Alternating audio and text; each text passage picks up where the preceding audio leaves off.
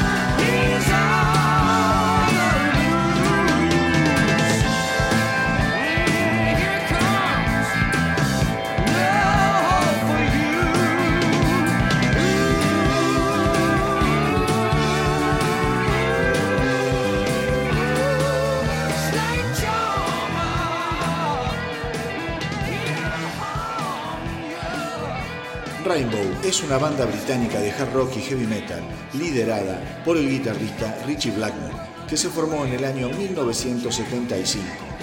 Pero para hablar de Rainbow, primero tenemos que hablar de Deep Purple, la legendaria banda inglesa que junto con Black Sabbath y Led Zeppelin conformaron el tridente fundacional del heavy metal. Después de cuatro increíbles años de trabajo, los Deep Purple habían grabado In Road, Fireball, Machine Head y Who Do We Think We Are con su formación más aclamada, Blackmore, Gillan, Pace, Glover y John Lord. Pero las diferencias entre Blackmore y Gillan se hicieron insostenibles, motivando a Gillan a abandonar la banda en el año 1973. Al mismo tiempo, Blackmore sin dar muchas explicaciones, decidió que era hora de deshacerse del bajista Roger Glover por motivos que nunca quedaron del todo claros. Es así que para reemplazarlos, Blackmore se decide por el ignoto cantante David Coverdale y el bajista Glenn Hughes, que venía de tocar el bajo en el grupo Trapeze. Lo que no tenía en claro Blackmore eran las tremendas personalidades tanto de Coverdale como de Hughes, que no tardaron en traducirse en nuevas inquietudes y direcciones musicales y creativas para Purple. Luego de dos discos bien recibidos por el público y por la crítica, Blackmore decide que llegó la hora de dar un paso al costado para iniciar su propio proyecto en el cual él fuera la única fuerza motora sin la necesidad de estar poniendo en consideración del resto las decisiones que tomara.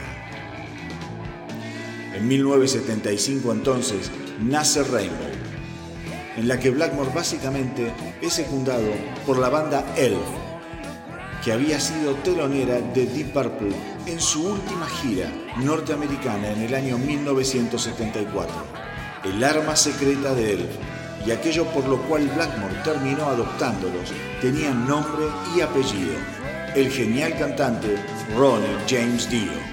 Blackmore y Dio compartían su fascinación por la música clásica y por el ocultismo, y Blackmore, sinceramente, estaba impresionado por el rango vocal y la ductilidad de Dio, que era capaz de cantar heavy metal y power ballads con la misma facilidad.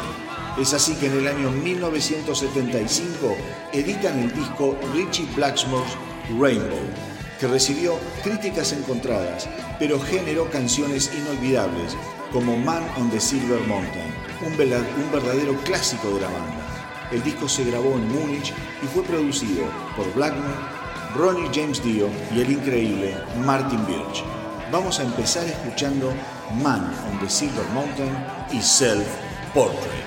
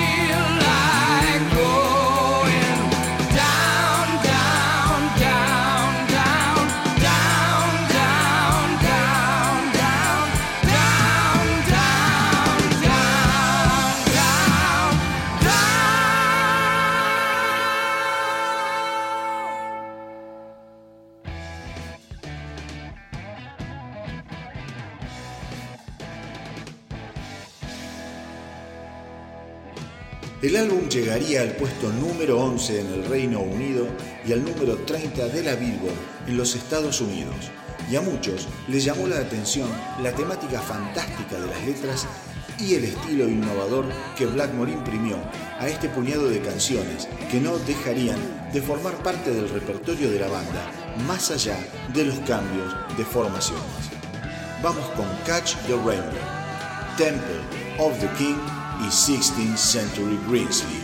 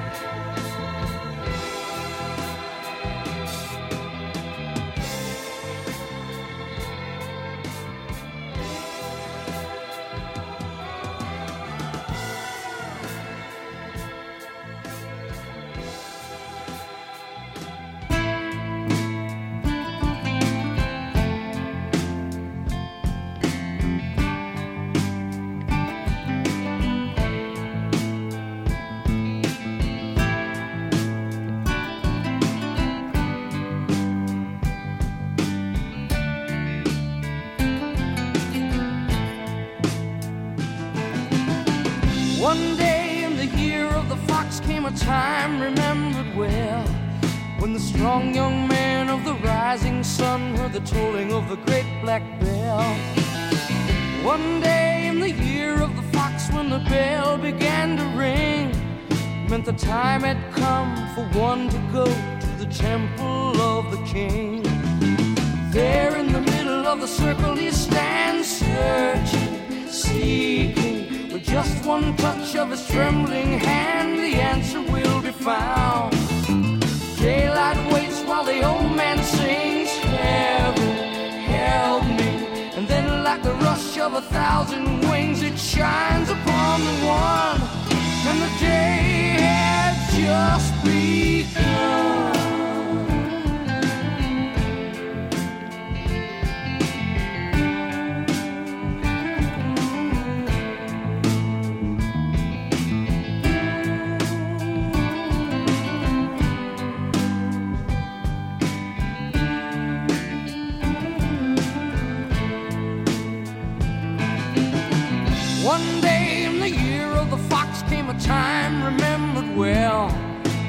Strong young man of the rising sun heard the tolling of the great black bell. One day in the year of the fox when the bell began to sing, it meant the time had come for the one to go to the temple of the king. There in the middle of the people he stands, seeing, feeling, with just a wave of a strong right hand, he's gone the temple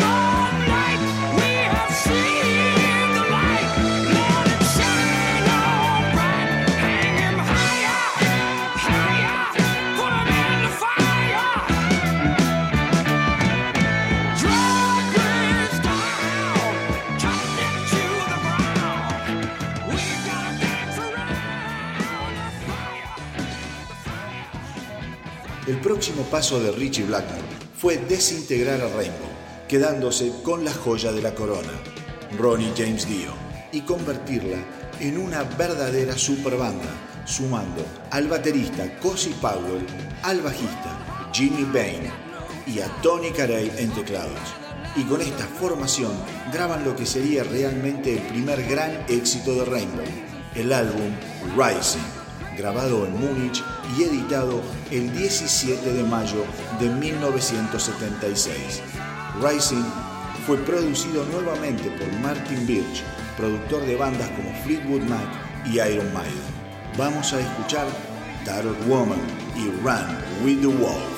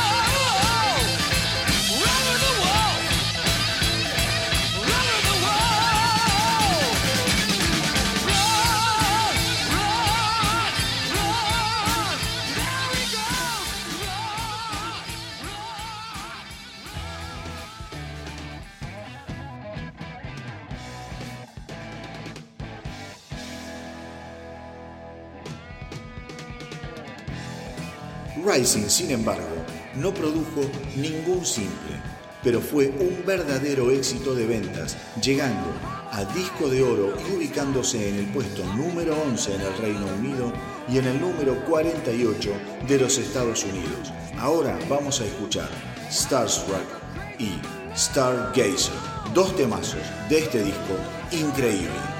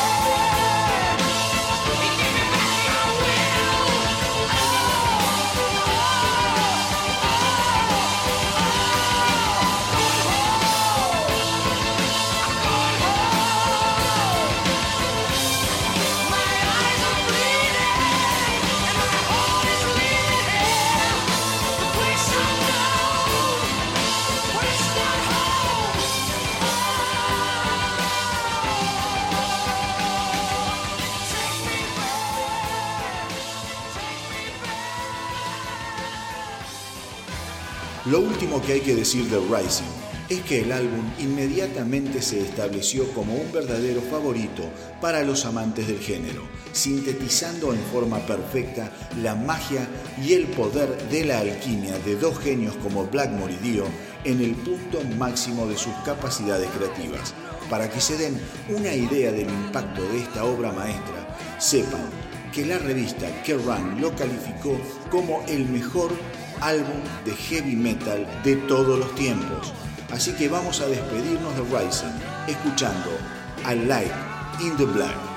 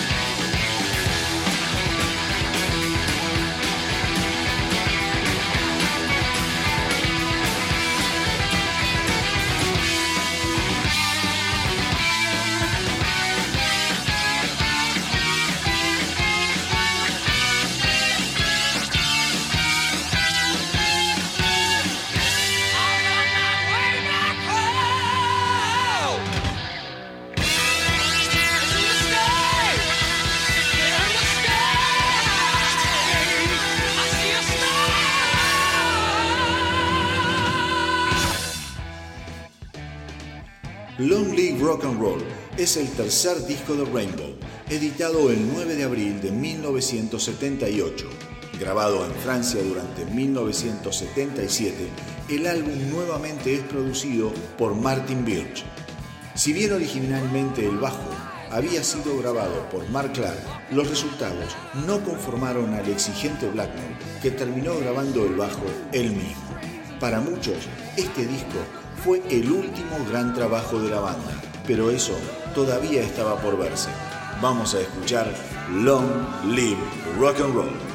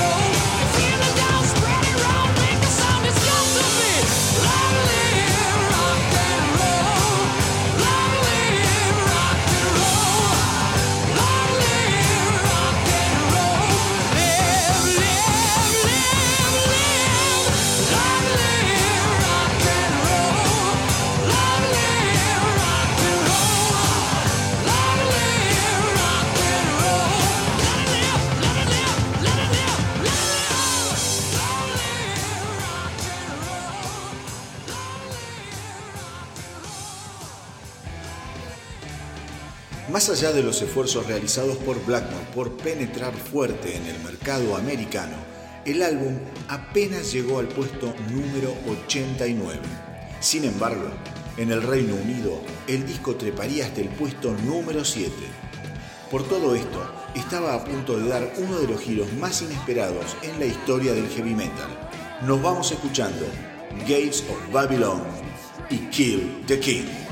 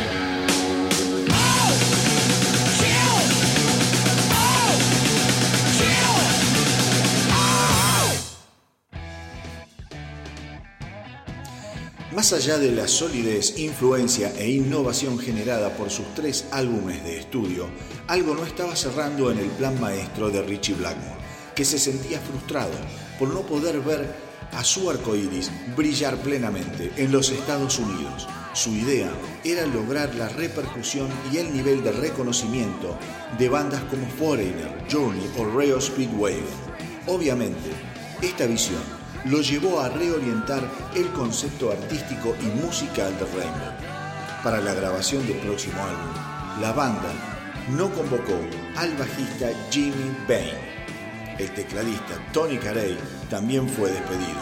Finalmente, cuando Blackmore le comunica a Dio su decisión de redefinir el sonido de Rainbow con la intención de conquistar el mercado americano, el cantante termina dando un paso al costado.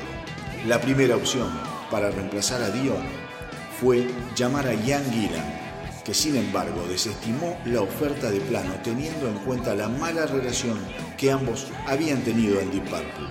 Es así que el ex cantante de The Marbles, de cierto éxito en Australia, el señor Graham Bonnet, termina haciéndose cargo de la voz principal de Rainbow. El 28 de julio de 1979, un renovado Rainbow lanza Down to Earth, el disco que los inicia en la, en la metamorfosis que los llevaría del heavy metal progresivo al hard rock, sin perder la coherencia y la majestuosidad que los venía caracterizando. Vamos a escuchar Since You've Been Gone y All Night Long.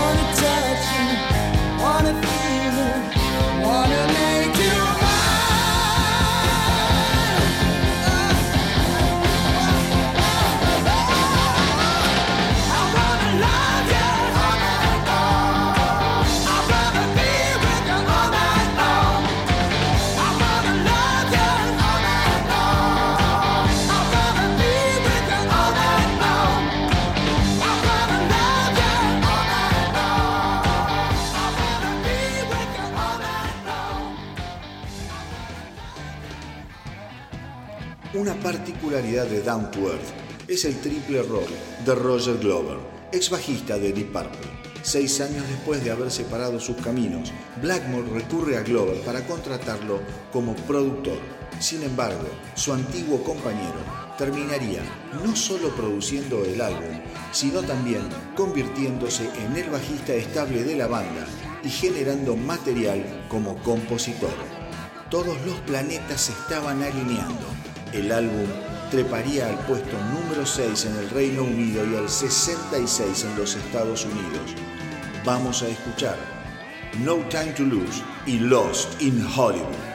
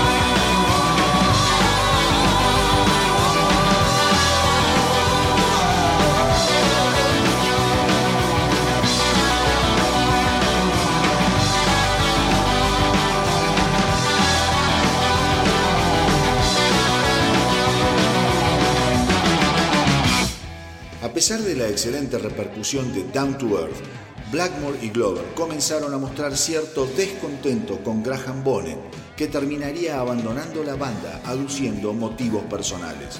A esto se le sumó la partida del baterista Cozy Powell, motivado por el éxito de su disco solista.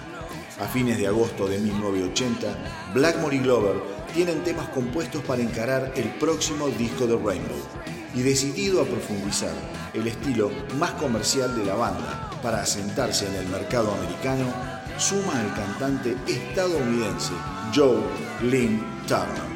Es así que luego de las sesiones de grabación en Copenhague en febrero de 1981, editan Difficult to Cure, producido por Roger Glover y que marca un giro absolutamente comercial en el estilo musical de Rainbow, sin que por esto resignaran su altísima calidad artística. Vamos con el clásico I Surrender y el tremendo Spotlight Kid.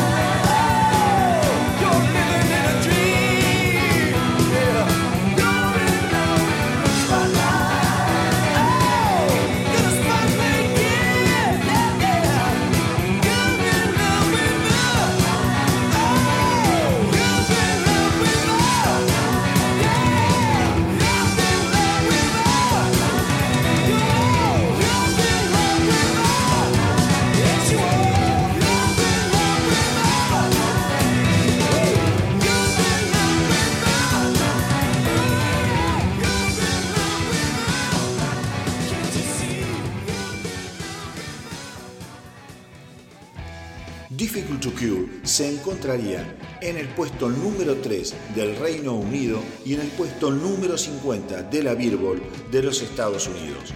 Jolene Turner cuenta que como las pistas de las canciones estaban previamente grabadas, se vio obligado a cantar en un tono más alto que el suyo. Y a decir verdad, por momentos es notoria la similitud entre el sonido logrado por Rainbow y algunos trabajos de Foreigner. De hecho, la voz de Turner suena muy parecida a la del cantante Lou Graham. Sin embargo, el poderío de estas composiciones le da un nuevo significado a lo que se conocía como hard rock hasta entonces. Vamos a escuchar Freedom Fighter y Can Happen Here.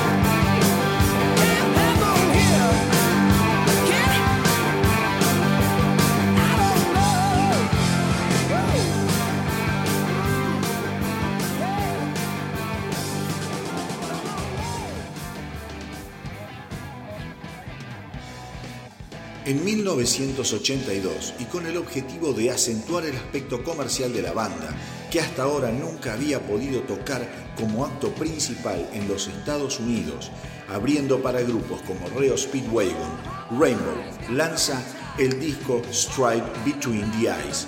El simple Stone Cold alcanza el puesto número 2 en América y gracias a esto el álbum se convirtió en un éxito inmediato convirtiéndose en la segunda producción más exitosa de Blackmore en América, detrás de Machine Head de los Deep Purple.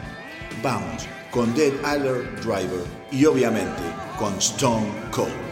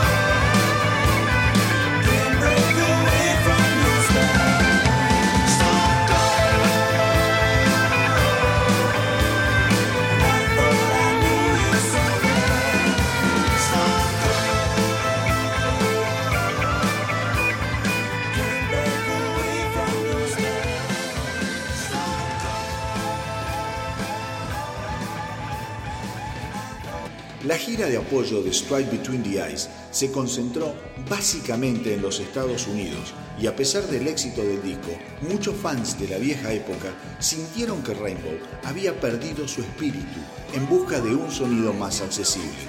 Como sea, el álbum llegó al puesto número 5 en el Reino Unido y al número 30 en los Estados Unidos. Vamos a escuchar Power y Rock Fever.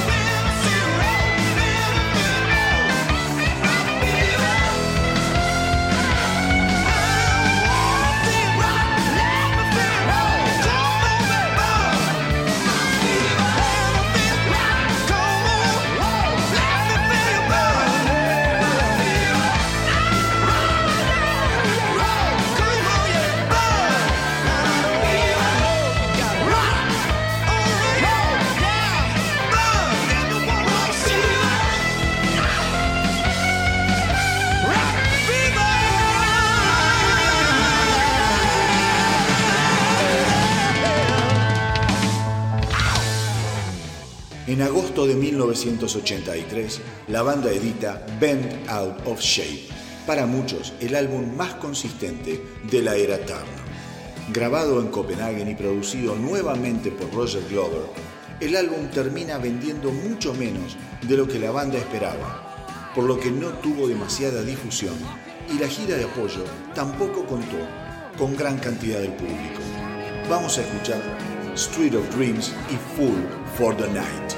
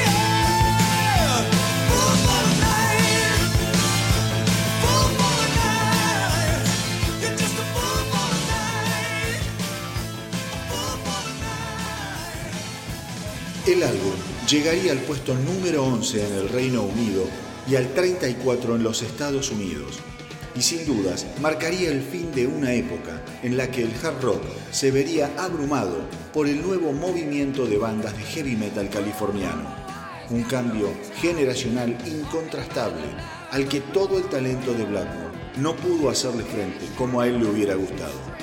Sin dudas Rainbow representó fundamentalmente la osadía, la inquietud y el inconformismo de uno de los músicos más impresionantes que ha dado la historia del rock. Dueño de un talento inigualable y de una formación clásica finísima, Richie Blackmore es uno de los máximos representantes de una camada de músicos que se han dado el lujo de redefinir los sonidos a los que la juventud de su época estaba acostumbrada. Vamos a decirle hasta luego a este genio escuchando también The Bend Out of Shape, el genial Spirit of Dreams y el contundente Stranded. Espero que la hayan pasado bien y que hayan disfrutado de este nuevo episodio de El astronauta del rock. Recuerden que estamos en Instagram, estamos en Evox y también estamos en Spotify. Los espero para el próximo episodio de El astronauta del rock.